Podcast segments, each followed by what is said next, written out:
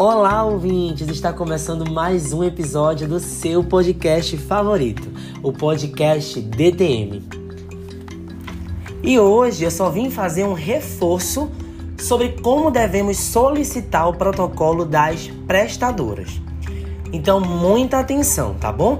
Só existem ouvidorias para as prestadoras TIM, Oi, Sky, Vivo e Claro, as cinco maiores do país. Com isso, como já falamos anteriormente, temos duas maneiras de solicitar protocolo da prestadora. Vocês já utilizam essas formas na operação.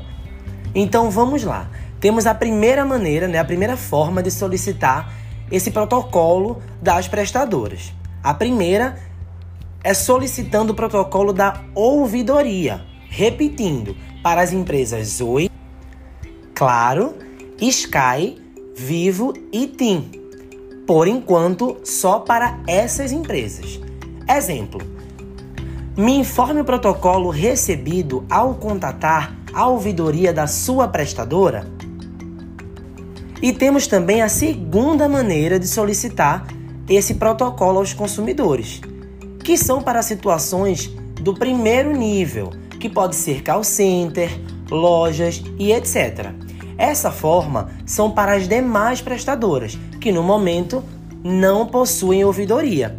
Então, fica da seguinte forma, por exemplo: me informe o protocolo recebido ao contatar sua prestadora. Ah, gente, e muita atenção!